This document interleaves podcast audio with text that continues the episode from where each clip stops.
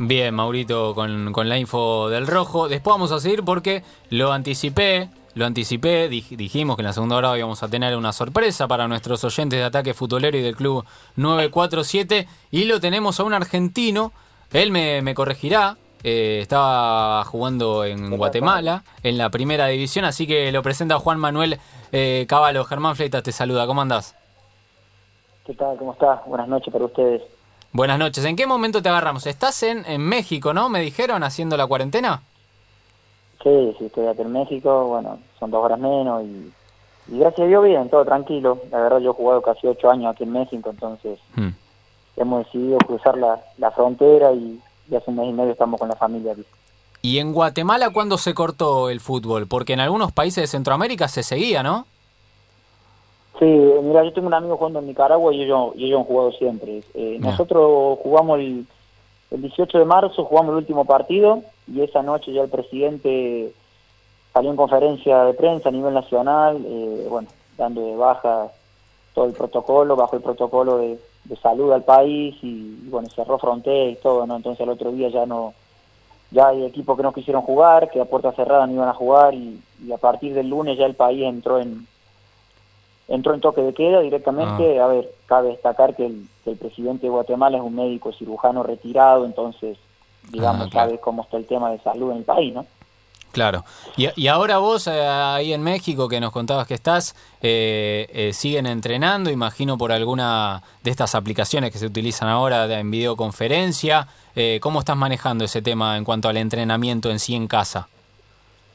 Sí, sí, bueno, a ver, yo ya tengo muchos años, ¿no? Ya jugando, entonces también uno ya sabe que como es el tema del profesionalismo, mantenerse día a día, en mi caso soy profe, soy técnico también, entonces se me hace más fácil, eh, me gusta lo que hago, eh, con el entrenamiento, hoy con las con todas las plataformas digitales es mucho más más fácil para los profes, para todos estar comunicados, ¿no? Eh, sí, bajan un, bajan un entrenamiento, lo tenemos que hacer por medio de una aplicación y, y bueno, tratar de estar al día eh, en cuanto a lo físico y para que los técnicos también vean el trabajo de uno, para que el club tenga tenga tenga digamos cómo están los jugadores comportándose, ¿no? Porque nosotros cabe destacar que, que apenas se, se cortó el campeonato, eh, los jugadores siguen con contrato, se le está pagando el, salario, entonces ahora esta semana ya el miércoles ya ya decretó que el fútbol de Guatemala no regresa.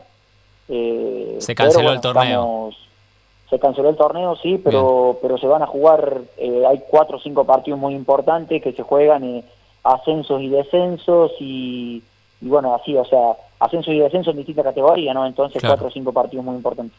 Y eso te quería preguntar en cuanto al tema contractual, eh, vos hasta cuándo tenías ahí en Deportivo Marquense? Mira, yo tenía, bueno, como todos, hasta el 30 de hasta el 30 de mayo, 31 de mayo, bueno, hmm. nosotros que fuera del país normalmente siempre se sabemos que es apertura y clausura, acá es lo mismo que me ha pasado en México tantos años, eh, entonces las, las temporadas comienzan en, en julio y terminan ahí más o menos en mayo, porque todos los torneos de aquí de Centroamérica, la mayoría tienen liguilla, ¿viste? Eh, sí. Se juega, se juega, se califica de, de, del 1 al 6, del 1 al 8 y después vas por liguilla. Entonces, Así que esa es la situación de todo. En lo personal me ha ido muy bien, yo salí goleador de fútbol de Guatemala, pero bueno, sabemos cómo es esto. Aquí ya ya los clubes cambiaron porque ahora ya entre el propósito de, los patrocinadores, cómo está, cómo cómo van a apoyar a uno de los clubes, porque ahora hay que ver cuándo se regresa de esto, ¿no? No está nadie tiene nadie tiene certeza cuándo vuelve esto, ¿no? Juan, ¿qué tal? Buenas noches. Pablo te saluda. Eh, ¿Cómo estás, Pablo? Recién decías, terminaste como goleador, ¿no? Eh, casi 22 goles en 29 partidos, aquí tengo el dato. Eh, Casi un gol por partido, ¿eh? ¿Te digo?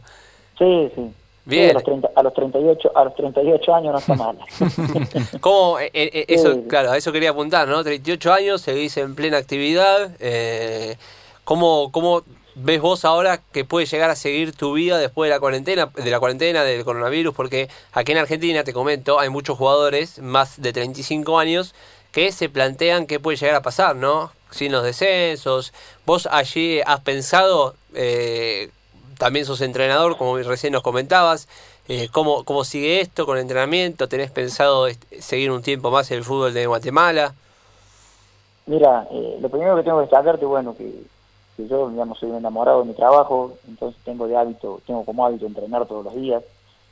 Eh, yo he hecho una carrera casi ocho años aquí en México y, a los 37 años me abrieron la 37 años y medio me abrieron las puertas en Guatemala por por mi trayectoria en México en realidad. Eh, después después había que ir a mostrar había que ir a mostrar cómo estaba uno físicamente y por mi edad eh, eh, hacer presencia en el campo y que te vean ahí, ¿no? La verdad que bueno, porque es difícil hoy confiar en un jugador de 37 años.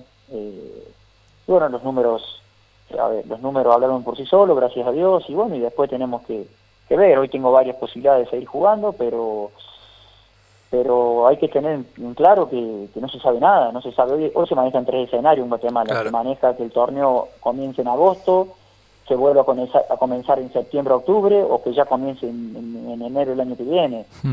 Porque porque la pandemia en realidad hasta que no le encontremos la vuelta a, una vacuna yo no veo no la verdad no veo no veo avance en esto no con toda sinceridad. Y contarnos saliendo un poco de bueno del coronavirus. Y hablar con papá Lucho. Claro.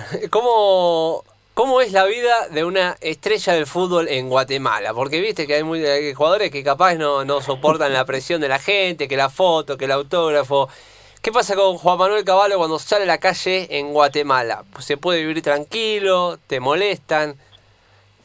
Mira, eh, a mí como te digo, o sea, ya uno ya con recorrido, eh, eh, yo en Argentina no tuve la fortuna de jugar en primera porque no quise, porque le hacía en su momento otra situación. Eh, yo jugué en Necaxa, jugué en San Luis, equipo en México aquí en primera, equipos conocidos. Eh, mm.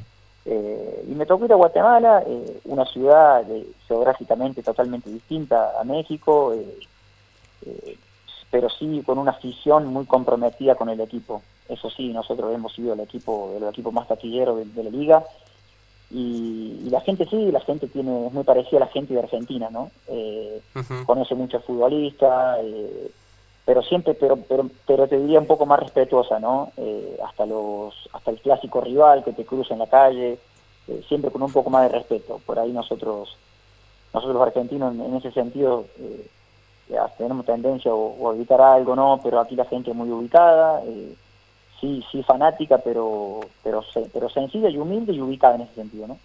Aparte por lo que vi, vos pintón, ¿eh? Un buen look, fachero. Eh, me imagino la foto a la orden del día.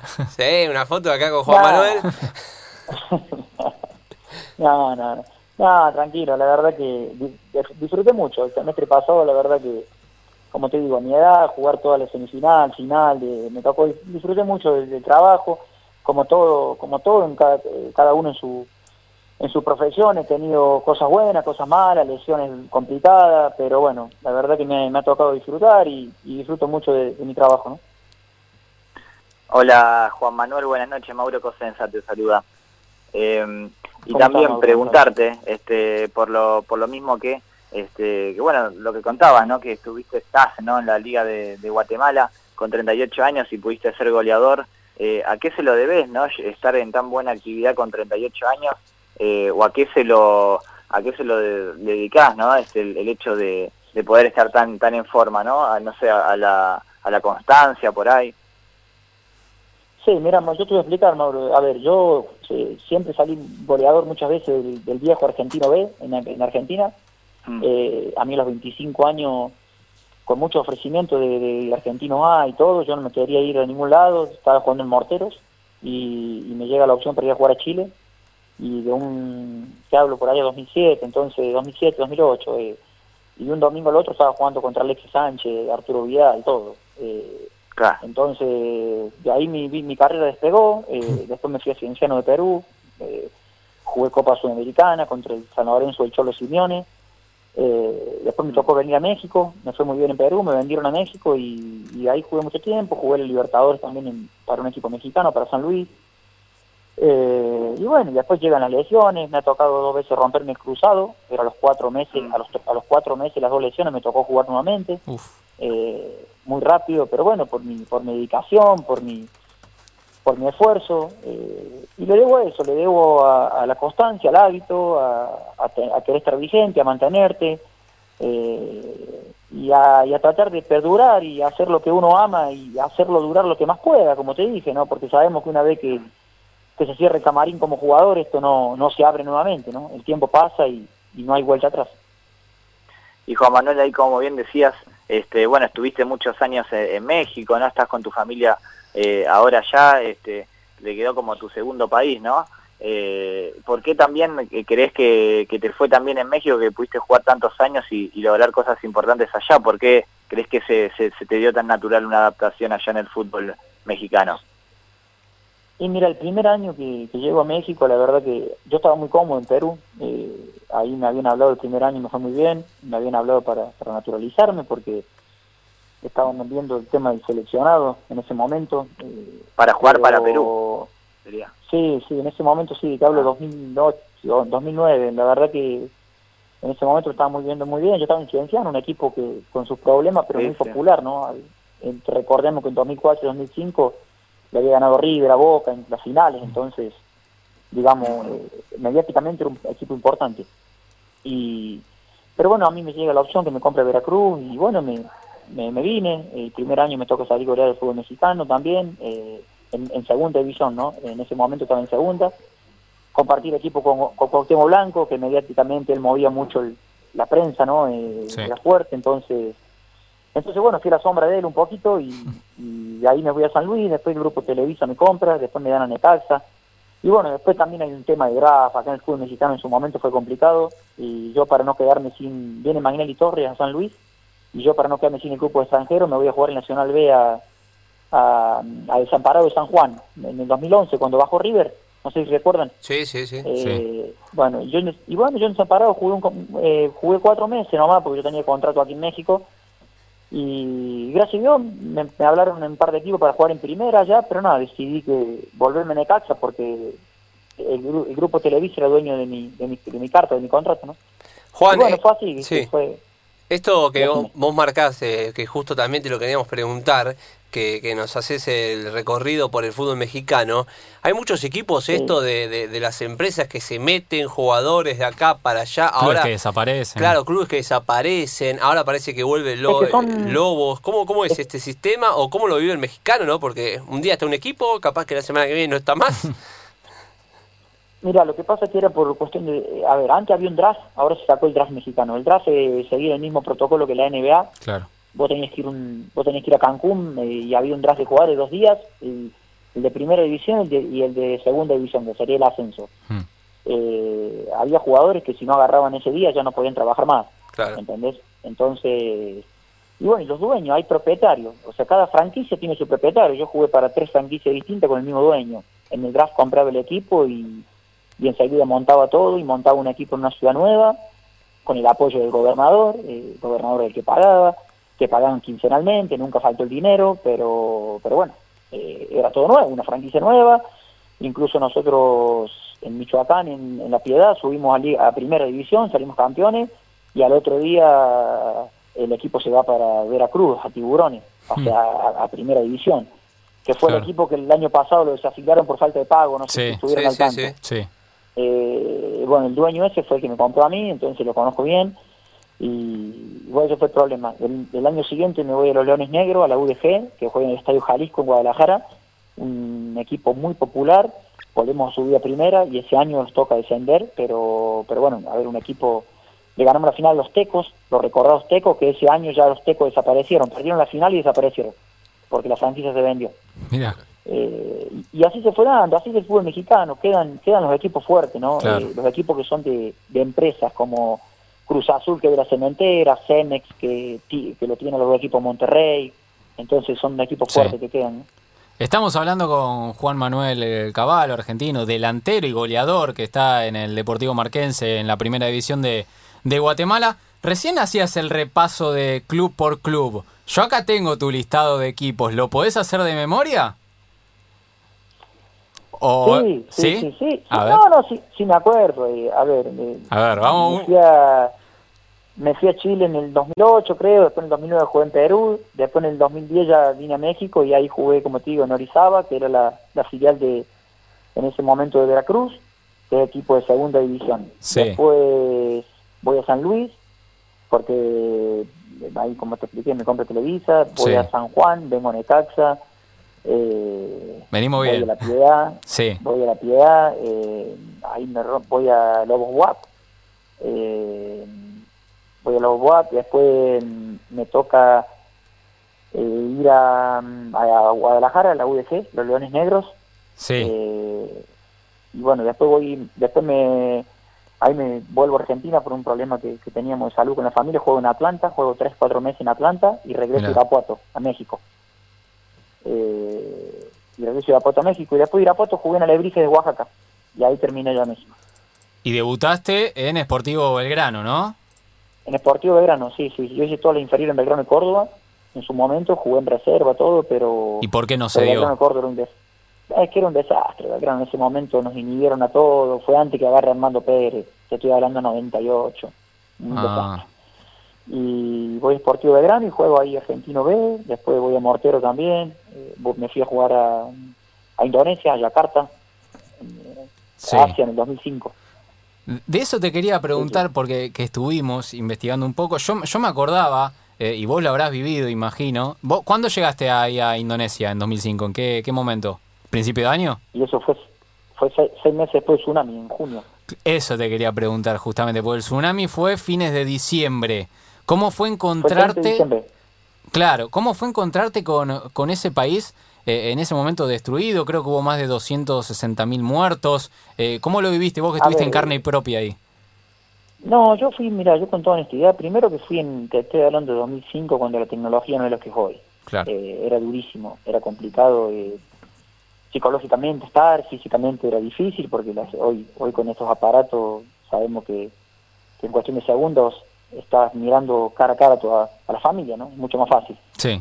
Eh, entonces era dura la cuestión, pero no tanto fue en Yakarta, en la capital, no fue tanto ahí, sino lo que es tsunami, pasó más lo que es Sumatra, en las mm. costas que, que, tiene mucho que ver con el tema de Singapur, eh, con Tailandia, perdón, y, y, y Malasia. O sea, ahí donde más fuerte hizo. En la capital no, no había hecho tantos tantos problemas, no había estragos. Yo fui seis meses luego y no había tantos problemas.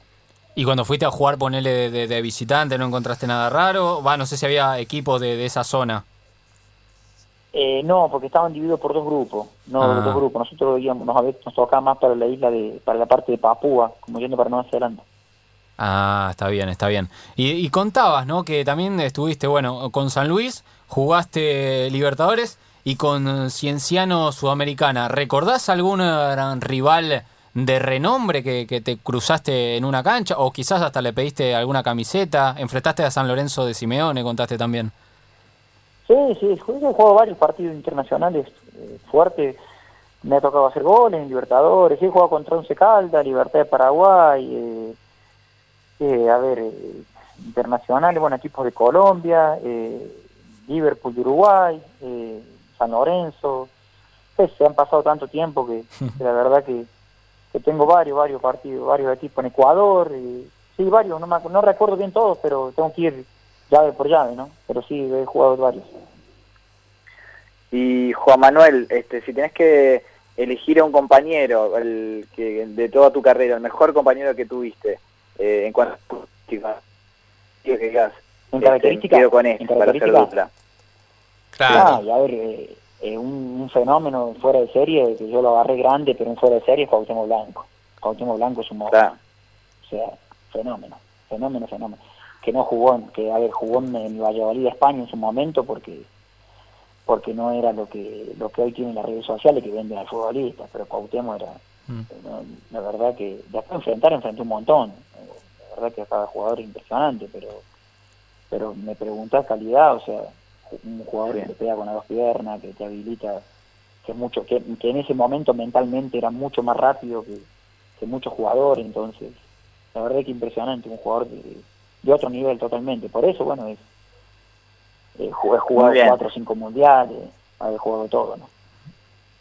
Claro, sí, un jugador de, enorme categoría, tal cual, que hasta acá lo comparan con con la, con la modalidad ¿no? de Riquelme, un jugador muy pensante, ¿no? de, anticiparse a las jugadas.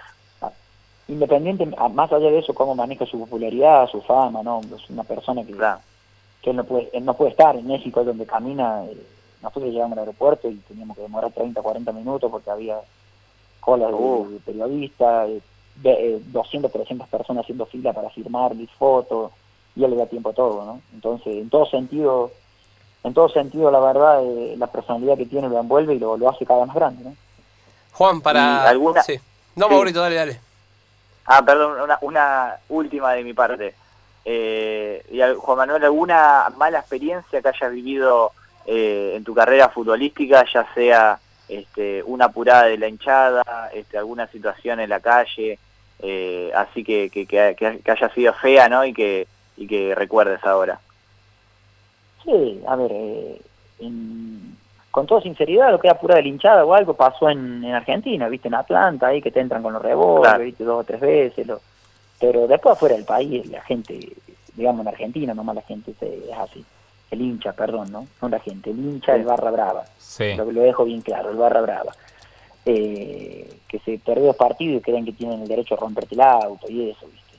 Eh, mm. después no, no, afuera del país la gente respetuosa. Eh, a mí me ha tocado situaciones que hemos, que, que, hemos perdido. He visto compañeros que han descendido y el hincha afuera le está pidiendo fotos. Eh, pero bueno, lo vive distinto, no quiere decir que no lo sufra, ¿eh? ¿eh? ni que no le duela nada, pero bueno, lo vive distinto, eh, la realidad es esa.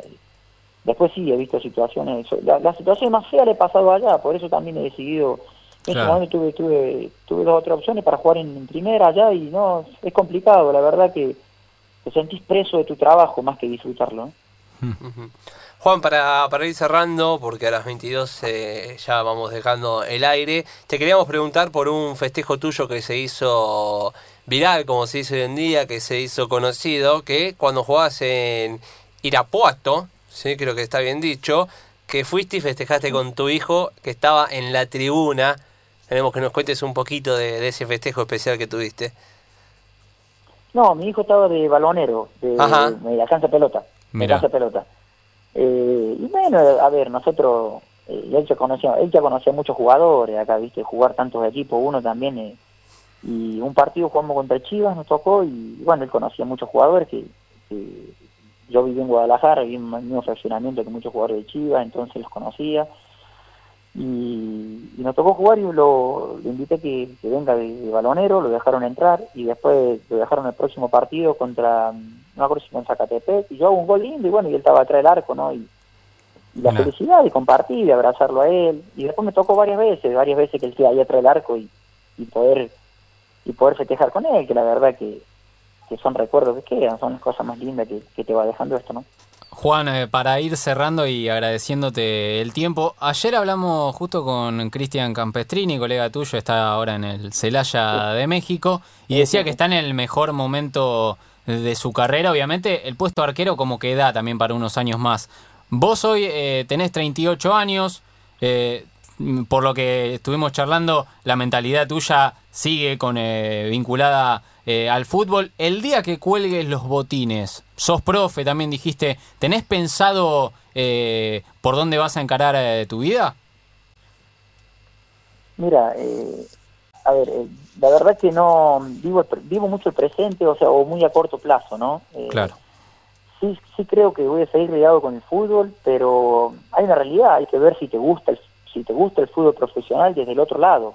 O sea, si yo a ver, si yo agarro como técnico, a mí me ha ofrecido algo ya de que, que, entrene, que juegue, sea técnico y jugador, ¿no? Pero pero yo no estoy preparado para hoy para estar con un grupo y hay que ver si te gusta eso, porque mm. pasar a disfrutarlo como jugador, a tomar decisiones, a, a, ver, a ver, a depender de resultados, hay que ver si te gusta eso. Me parece que es otra vida distinta, que la voy a probar, creo que sí, la voy a probar, eh, pero después, bueno, hay que esperar en Dios a ver si las, posibilidades, las opciones llegan, ¿no?